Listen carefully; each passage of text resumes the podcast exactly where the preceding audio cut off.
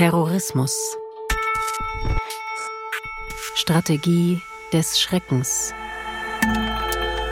Ein Podcast der Bundeszentrale für politische Bildung. Folge 2. Die lange Geschichte des Terrorismus von Niklas Nau.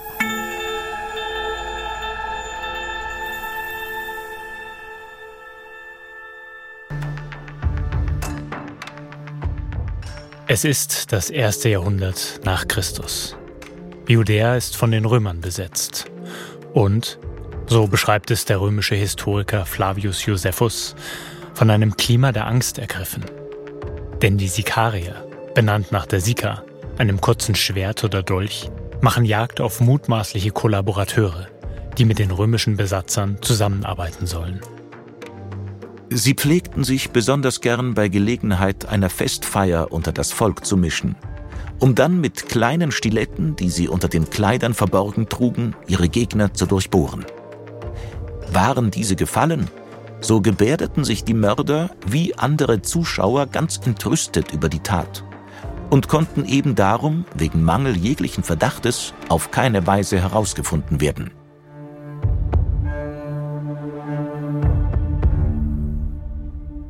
Die Sikarier sind damit eine der ersten terroristischen Gruppen überhaupt, schreibt Walter Lacoeur.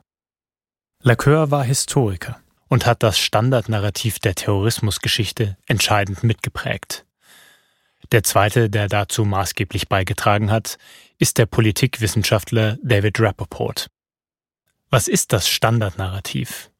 Es ist natürlich nirgendwo als Standardnarrativ festgelegt, aber eine sehr gängige Erzählung der Geschichte des Terrorismus lautet so. Der moderne Terrorismus beginnt mit der anarchistischen Bewegung Narodnaya Volja gegen Ende des 19. Jahrhunderts in Russland und lässt sich in vier aufeinanderfolgende, sich teilweise überlappende Wellen einteilen. Eine anarchistische, eine antikoloniale, eine neulinke und eine religiöse Welle. Zuvor wird Terrorismus schon als Strategie in verschiedenen Kontexten, etwa in Kriegen oder im Zuge von Pogromen oder politischen Morden angewandt. Doch es gibt nur einige wenige hauptsächlich terroristisch agierende Gruppen. Diese Vorläufer des modernen Terrorismus sind religiös motiviert und dienen ihrerseits wiederum modernen religiösen Terroristen als Inspiration. Allerdings ist dieses Narrativ heute umstritten. Und zwar schon, wenn es um die frühen religiösen Terroristen geht. Das zweite Beispiel für solche Terroristen dürfte deutlich bekannter sein als die Sikarier. Es ist eine Gruppe, deren Name als Bezeichnung für Attentäter sogar in unseren Wortschatz eingegangen ist. Die Assassinen. Vom 11. bis ins 13. Jahrhundert operierte diese ismailitische Sekte in Persien und Syrien. In den Reiseberichten Marco Polos wird beschrieben, wie ihr gefürchteter Anführer, der Alte vom Berge, sich junge, bereitwillige Selbstmordattentäter herangezogen haben soll.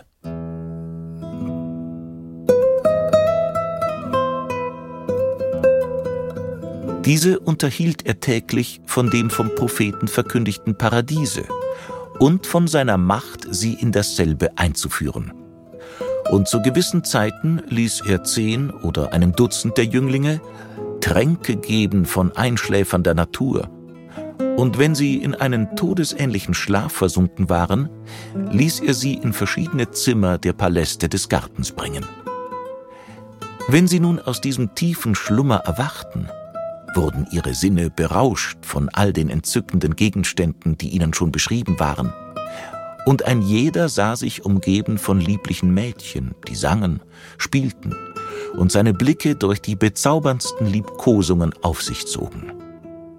Auch bedienten sie ihn mit köstlichen Speisen und herrlichen Weinen, bis er ganz trunken von dem Übermaße des Vergnügens, mitten zwischen wirklichen Bächen von Milch und Wein, sich sicher im Paradiese wähnte und einen Widerwillen fühlte, seine Freuden zu verlassen. Wenn vier oder fünf Tage in dieser Weise vergangen waren, wurden sie wieder in den tiefen Schlaf versetzt und aus dem Garten gebracht. Unter den Dolchen dieser jungen Männer starben dann die politischen Gegner des Alten vom Berge. Kalifen, Visiere, Kreuzfahrer. Sultan Saladin entkommt ihnen nur knapp. Nach ihren Morden aber sollen sie nicht etwa wie die Sikarier versucht haben, in der Menge unterzutauchen, sondern hätten sich bereitwillig gestellt, in freudiger Erwartung auf ihre Hinrichtung und die Rückkehr ins Paradies.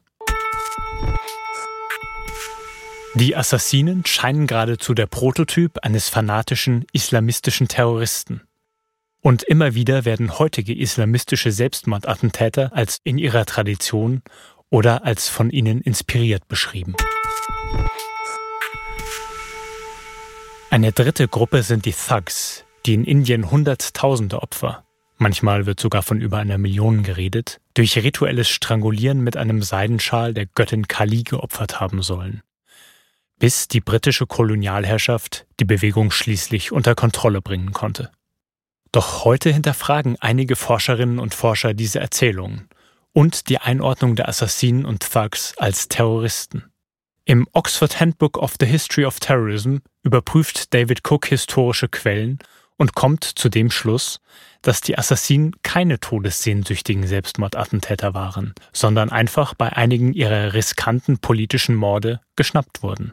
Außerdem sei auch die Einordnung der Assassinen als frühe Terroristen nicht mehr haltbar, sagt Carola Dietze, Historikerin und Herausgeberin des Oxford Handbook of the History of Terrorism, weil die Gewalt, die sie ausgeübt haben, eben politisch-militärischer Natur war und sich nicht an eine breitere Bevölkerung richtete und da Aufstände provozieren sollten. Also da fehlte quasi die symbolische Dimension der Gewalt. Es ging tatsächlich eben um die Ermordung hoher Funktionsträger der umliegenden Reiche. Und damit würde das eben nicht unter die Terrorismusdefinition fallen, sondern wäre eine instrumentelle Form von Gewalt. Zu einem ähnlichen Ergebnis kommt Kim Wagner in einem anderen Kapitel im Oxford Handbook of the History of Terrorism in Bezug auf die Thugs. Deren Praxis des Thuggy sei besser als Durchführung krimineller Raubzüge zu verstehen, die sich durch Berufung auf die Göttin Kali legitimieren ließen, denn als religiöse Menschenopfer und auch die Zahl von über einer Million oder Hunderttausenden Opfern sei historisch nicht belegte Spekulation. Berichte wie der von Marco Polo über Attentäter, die durch exotische Gärten voller bezaubernder Mädchen zum Märtyrertod verleitet werden, oder von rituellen Todesopfern an Kali, scheinen nach dieser Bewertung also eher Fantasien in einer Tradition, für die Edward Said den Begriff Orientalismus geprägt hat. Erzählungen von einem irrationalen, exotischen und erotischen Orient, dem dann, im Falle der Thugs, von den aufgeklärten britischen Kolonialherren Einhalt geboten werden muss. Eine Einordnung der Sikarier als religiös, aber auch gesellschaftspolitisch motivierte Terroristen sieht das entsprechende Kapitel im Oxford Handbook von Kai Trampedach allerdings als gerechtfertigt an. All das könnte man als für Historiker und Geschichtsliebhaber spannende, aber für unser heutiges Verständnis von Terrorismus unwichtige Detaildiskussion abtun. Doch damit läge man falsch, meint Carola Dietze.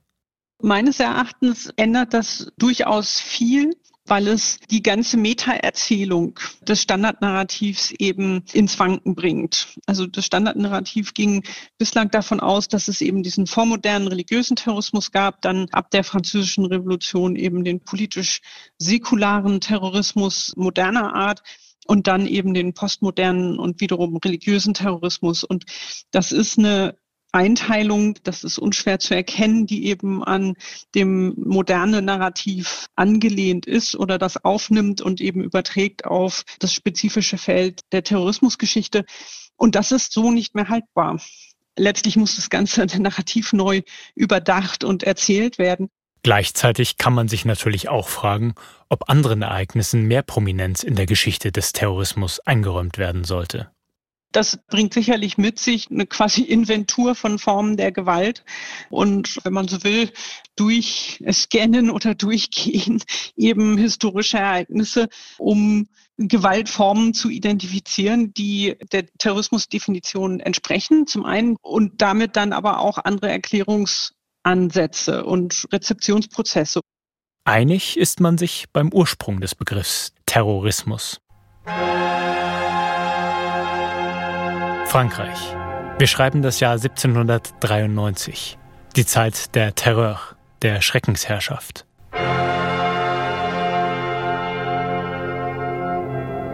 Der Wohlfahrtsausschuss unter Maximilien de Robespierre verfolgt vermeintliche Feinde der Revolution und richtet sie hin. Dieser Terror war damals für Robespierre allerdings nichts Schlechtes, sondern notwendig und sogar tugendhaft. Der Terror ist nichts anderes als unmittelbare, strenge, unbeugsame Gerechtigkeit. Er ist also Ausfluss der Tugend. Er ist weniger ein besonderes Prinzip als eine Konsequenz des allgemeinen Prinzips der Demokratie, angewendet auf die dringendsten Bedürfnisse des Vaterlandes.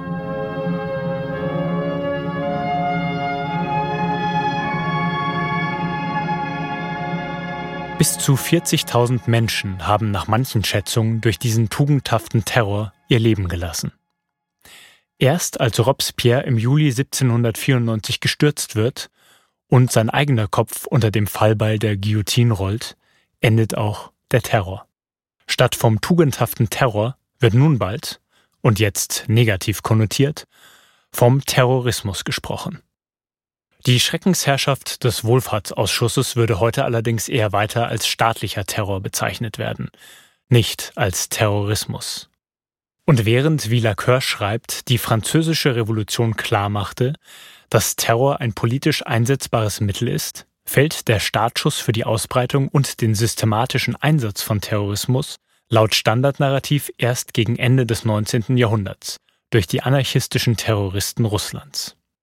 Als wichtigster Akteur gilt dabei die antizaristische Gruppe Narodnaya Volja, übersetzt Volkswille.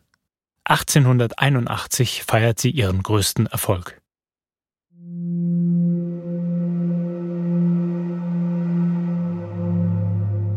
Dreizehnter März 1881. Alexander II. verlässt in seiner Kutsche den verschneiten Michailowski-Palast in St. Petersburg. Als der Zar und seine berittene Garde von Kosaken gerade am Gribojedow-Kanal sind, wirft ein Attentäter einen Sprengsatz auf die Kutsche des Zaren. Ein Kosake stirbt und die Kutsche wird schwer beschädigt. Alexander aber überlebt. Es heißt, dass der Zar entgegen den Bitten seiner Männer den Attentäter zur Rede stellen wollte, anstatt sich in Sicherheit zu begeben. Jedenfalls verweilt Alexander und gibt damit einem zweiten Attentäter Gelegenheit, seine Bombe zu zünden. Alexanders Polizeichef sollte später niederschreiben, diese erneute Explosion machte mich taub, verbrannte, verwundete und warf mich zu Boden. Plötzlich hörte ich irgendwo im Rauch und Schneenebel schwach die Stimme seiner Majestät. Hilfe! Mit meiner verbliebenen Kraft schaffte ich es aufzuspringen und eilte an die Seite des Kaisers. Seine Majestät, halb liegend, halb sitzend, lehnte sich auf seinen rechten Arm. Ich dachte, er sei nur schwer verwundet und versuchte ihn hochzuhieven. Aber die Beine des Zaren waren zerschmettert und das Blut schoss aus ihnen hervor. Alexander II. erliegt seinen Verletzungen bald.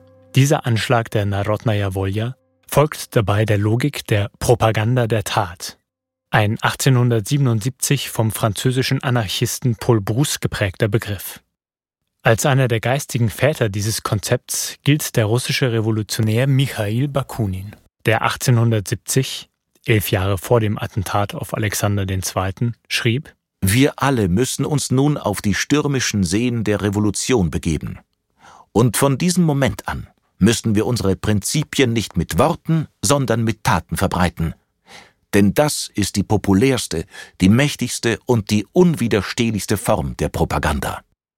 Auch der russische Intellektuelle Pjotr Kropotkin betonte, wie viel sich durch Taten ausrichten ließe. Eine einzige Tat macht mehr Propaganda in wenigen Tagen als tausend Pamphlete. Die Narodnaya Volja wird nach dem Attentat auf Alexander II. zerschlagen. Und auch die erhoffte Revolution bleibt aus. Doch die Idee, politische Gewalt als Propaganda zu nutzen, breitet sich in Europa und auch auf andere Kontinente aus. Die erste anarchistische Welle des modernen Terrorismus hat begonnen. Doch auch hier gibt es Alternativen zum Standardnarrativ. Historikerin Carola Dietze verortet die Erfindung des Terrorismus im 19. Jahrhundert. Vielleicht könnte man mit Blick auf die Sikaria auch von einer Wiederentdeckung oder Erfindung sprechen, einige Jahre früher. Bei fünf Männern in Europa, den Vereinigten Staaten von Amerika und Russland. Einige historische Rahmenbedingungen, die das Standardnarrativ dabei als Voraussetzung für die Entstehung des Terrorismus ausgemacht hat, bleiben auch in Dietzes Erzählung wichtig. Die Erfindung des Terrorismus geschah zu einem Moment, wo eben Personen erkannt haben, wie sie über die Ausübung spektakulärer Gewalt, die über Massenmedien vermittelt wird an eine Massenöffentlichkeit, um diese Öffentlichkeit psychologisch zu beeinflussen und darüber politische Veränderungen zu vollziehen und zu erzwingen, dass das bestimmte Personen erkannt haben als Mechanismus. Dieser Mechanismus hat Voraussetzungen. Die Massenmedien und die Massenöffentlichkeit sind dafür ganz entscheidend, eben genau wie Rappaport und Lalcoeur auch gesehen haben, Veränderungen im Transport, in Kommunikationstechniken. Aber diese Techniken die entscheidend sind für die Entstehung des Terrorismus, würde ich jetzt als Historikerin sagen, die gibt es eher früher. Also wir können die entscheidenden Veränderungen beobachten schon in der ersten Hälfte des 19. Jahrhunderts und diejenigen, die das Zusammenspiel eben von Gewalt, Medienberichterstattung, psychologischer Beeinflussung und politischer Veränderung gesehen haben, das sind auch andere Personen und Gruppen als bislang angenommen wurde.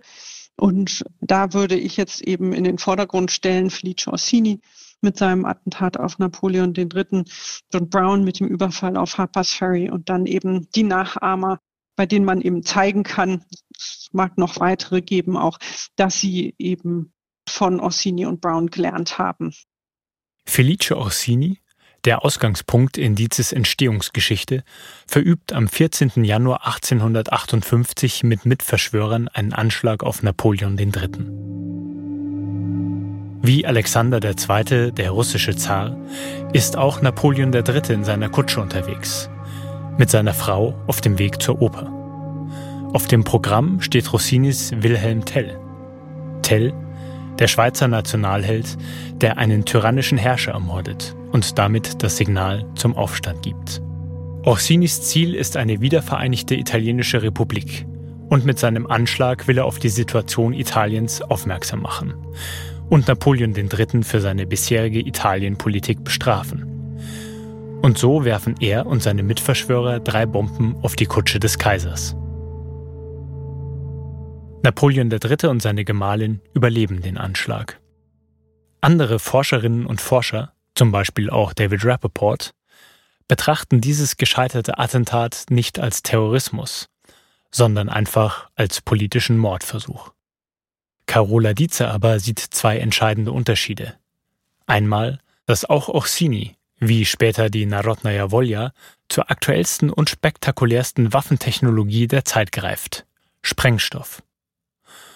Und zum anderen, dass Orsini und seine Mitverschwörer gehofft hätten, mit dem Mord an Napoleon ein Signal zur Revolution in Italien und im restlichen Europa zu geben. Damit sei es Orsini weniger um instrumentelle Gewalt, das Ausschalten eines bestimmten Herrschers, denn um den symbolischen Aspekt gegangen. Für Dietze sind damit die Merkmale terroristischer Gewalt erfüllt. Eine Revolution löst Orsinis gescheiterter Anschlag zwar nicht aus, doch die Nachricht davon verbreitet sich rasend schnell. Schon am nächsten Tag schreibt die Times of London, auch wenn nicht alle Details stimmen, Mordanschlag auf Kaiser Napoleon. Wir haben folgendes Telegramm unseres Pariser Korrespondenten erhalten, datiert auf Donnerstag, den 14. Januar, Paris. Auf den Kaiser wurde diesen Abend um halb zehn geschossen, als er die italienische Oper in der Rue Le Pellier betrat. Auch Orsinis Gerichtsprozess wird zum Publikums- und Medienereignis, das es ihm erlaubt, seine politischen Überzeugungen darzulegen.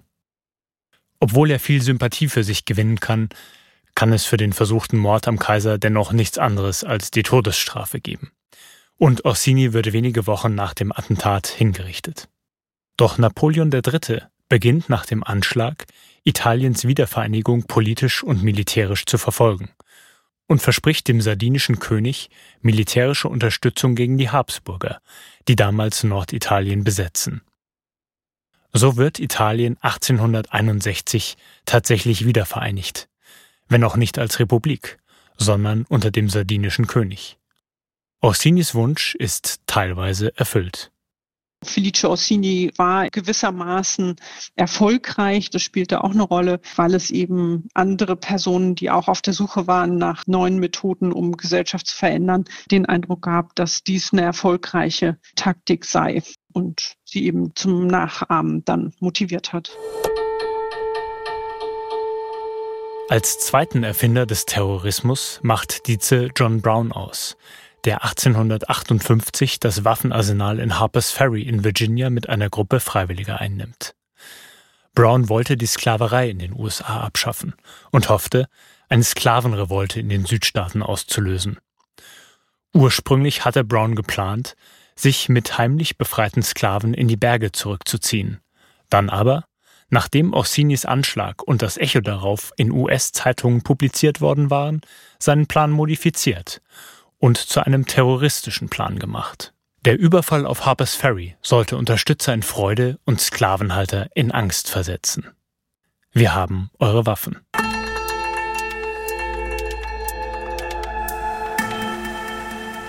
In Dietzes Narrativ der Terrorismuserfindung ändern sich damit nicht nur ein paar Jahreszahlen.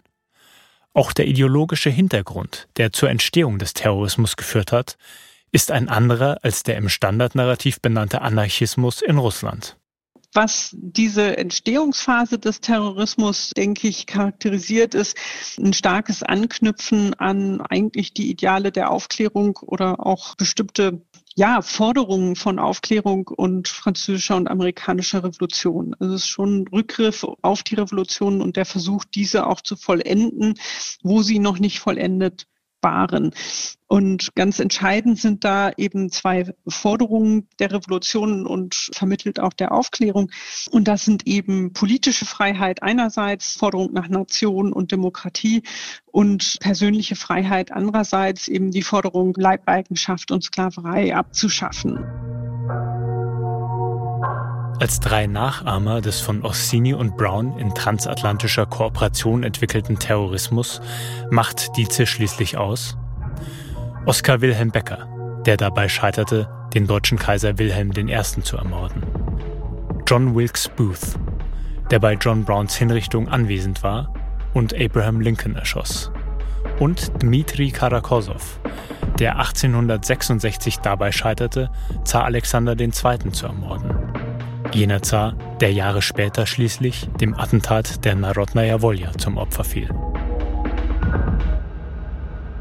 Unabhängig davon, wo genau man den Beginn des Terrorismus im 19. Jahrhundert verortet, Wissenschaftlerinnen und Wissenschaftlern stellt sich für die Zeit danach die Frage, wie man die Fülle terroristischer Gruppierungen, die sich nun herausbilden, sinnvoll kategorisieren kann. Besonders populär ist dabei die von David Rappaport entwickelte Einteilung in vier Wellen. Jede dieser Wellen dauert etwa 40 Jahre, wobei sich die Wellen auch leicht überlappen können. Die erste Welle ist bei Rappaport der von Russland ausgehende anarchistische Terrorismus ab den 1880er Jahren, der sich durch Europa in die Vereinigten Staaten von Amerika und Teile Asiens ausbreitet und dem einige Politiker und Regierungschefs zum Opfer fallen. Etwa der US-amerikanische Präsident McKinley, dem 1901 von einem Anarchisten zweimal in den Bauch geschossen wird. Allerdings, schreibt Rappaport selbst, haben die meisten Gruppen dieser Zeit nationalistischen oder populistischen Charakter. Auf dem Balkan etwa entstehen die Schwarze Hand, ein nationalistischer serbischer Geheimbund, und Mlada Bosna, eine ebenfalls serbisch-nationalistische Bewegung, die vor allem für das Attentat von Sarajevo bekannt ist.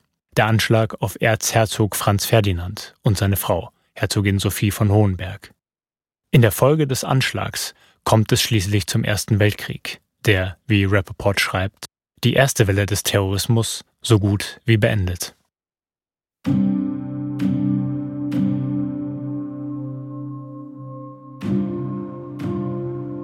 Nach Ende des Ersten Weltkriegs wird nationale Selbstbestimmung laut Rappaport zum dominierenden Ziel der zweiten antikolonialen Welle. In Großbritannien formiert sich zu Beginn der Welle die Irish Republican Army. Deutlich später beginnt in Algerien die Nationale Befreiungsfront FLN den Kampf gegen die französischen Besatzer und nutzt dabei auch terroristische Mittel.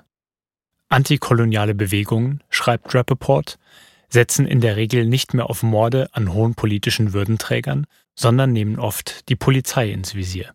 Und während die Terroristen der ersten Welle sich oft selbst als Terroristen bezeichnen, beanspruchen viele antikoloniale Gruppen einen anderen Begriff für sich. Freiheitskämpfer. Die zweite Welle läuft in den 60er Jahren langsam aus, schlicht deswegen, weil die Dekolonialisierung vielerorts erfolgreich ist.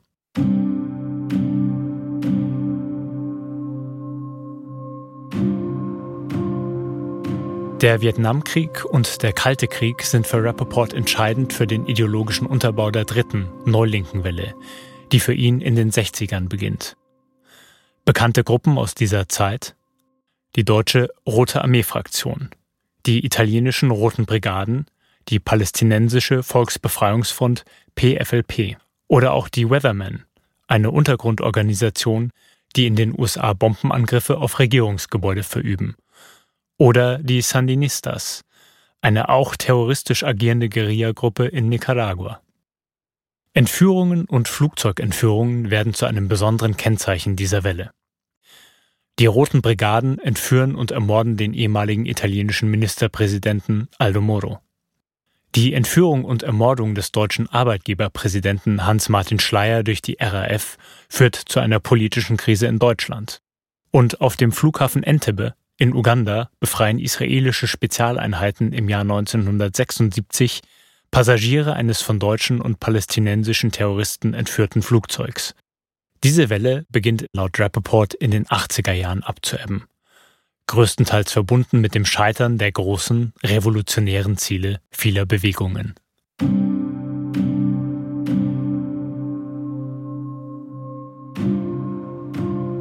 Den Beginn der vierten Welle des religiösen Terrorismus verortet Rappaport 1979. In diesem Jahr führt die iranische Revolution zur Flucht des von den USA unterstützten Schahs und zur Gründung der Islamischen Republik Iran. Außerdem wird die große Moschee in Mekka von hunderten islamistischen Angreifern besetzt.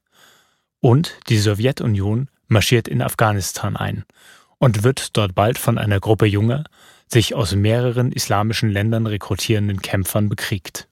Einer dieser Mujahideen wird später auch Osama bin Laden. Die religiöse Welle besteht nicht nur aus islamistischen Gruppen. Die japanische Weltuntergangssekte Aum Shinrikyo beispielsweise setzt 1995 in der U-Bahn von Tokio Saringas frei. 13 Menschen sterben, Tausende werden verletzt. Doch die weltpolitisch prägendste Terrorattacke der religiösen Welle sind sicherlich die Anschläge vom 11. September 2001, die fast 3000 Menschenleben kosten und zum Einmarsch der USA in Afghanistan und später im Irak führen.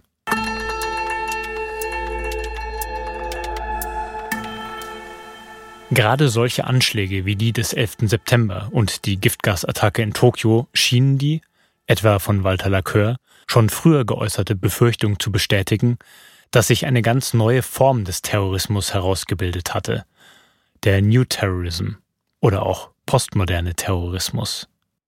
Dieser scheint nicht mehr, wie etwa die anarchistischen Anschläge auf Politiker und Staatsoberhäupter, mit wenigen Opfern eine maximale Symbolkraft erreichen zu wollen. Nun scheint die Maxime maximale Opferzahlen. Solch ein fanatischer Terrorismus, wird befürchtet, könnte auch vor dem Einsatz von Atombomben nicht zurückschrecken. Allerdings wird weiter diskutiert, ob der neue Terrorismus sich wirklich sinnvoll vom alten abgrenzen lässt.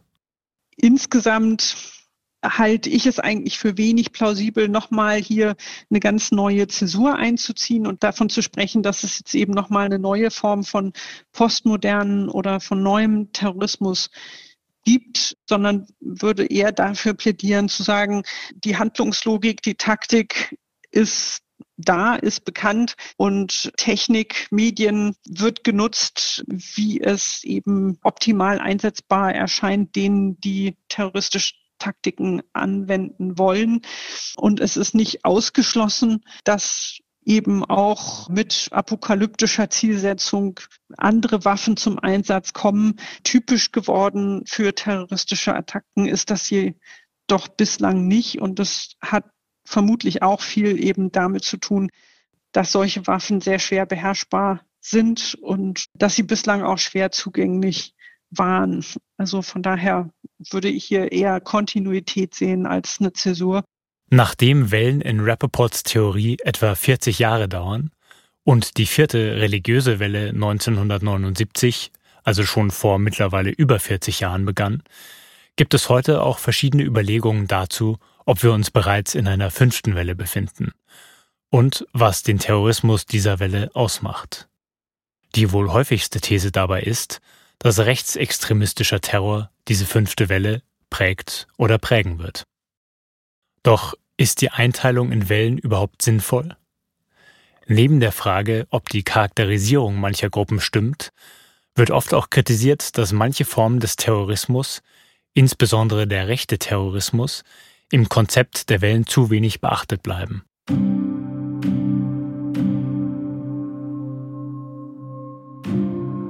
Nach dem Ersten Weltkrieg mordet die nationalistische und antisemitische Organisation Konsul in der Weimarer Republik, in der antikolonialen Welle.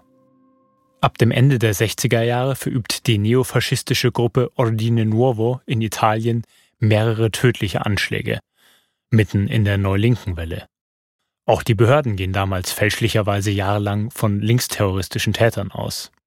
Auch David Copeland, der 1999 in London mit einer Serie von Nagelbombenanschlägen versucht, so seine eigene Aussage, einen Rassenkrieg zu entfachen, und natürlich der nationalsozialistische Untergrund, der NSU, der in Deutschland mordete, sind nur zwei weitere Beispiele von vielen.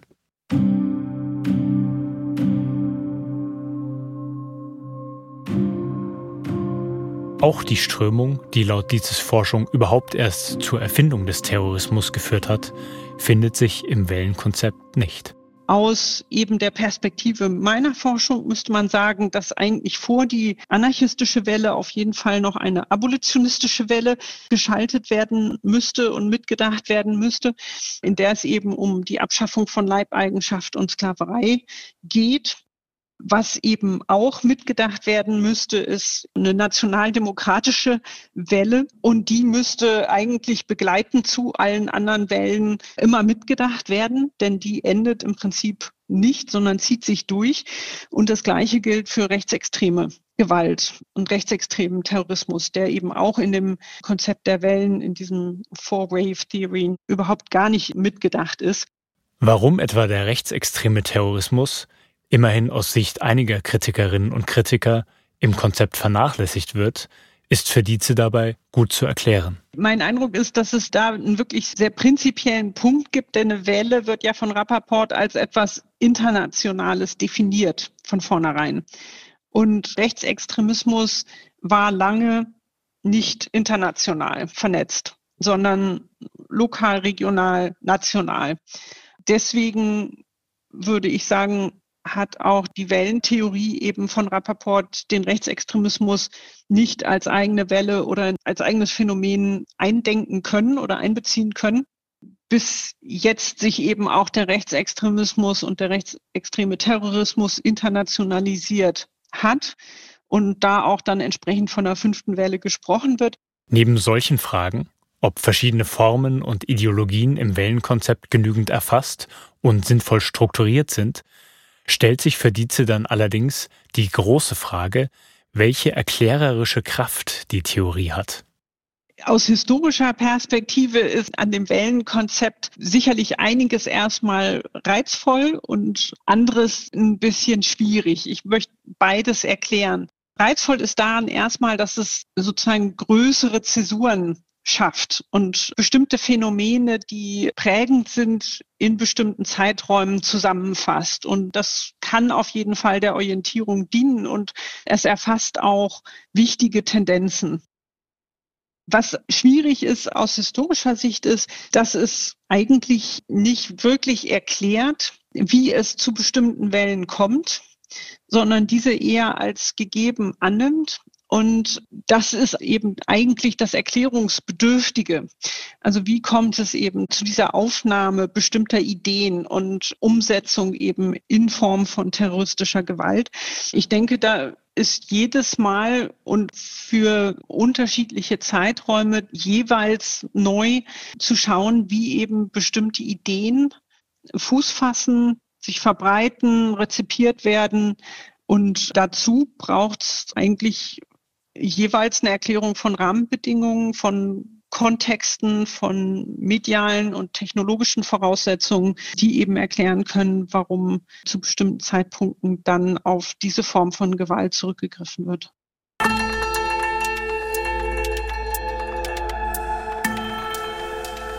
Insofern ist mein Eindruck, dass wenn man anfängt, wirklich zu erklären und diese anderen Motivationen mit hinzuzunehmen, dass das das Wellenkonzept am Ende sprengt dass die dabei zum Tragen kommenden Mechanismen, denke ich, am Ende andere sind, als es so dieses Bild von der Welle auch nahelegt. Und da viel stärker da eine Rolle spielt, scheint mir Polaritäten, also auch politische Oppositionen, wie man sie zwischen Islamismus und Rechtsextremismus beispielsweise hat oder auch eben zwischen neuer Linker und Rechtsextremismus und die sich verstärken und Polarisierungsprozesse auslösen und die in Gewaltformen hineinführen. Und das sind, denke ich, Prozesse, die am Ende auch andere Bilder brauchen als das der Welle.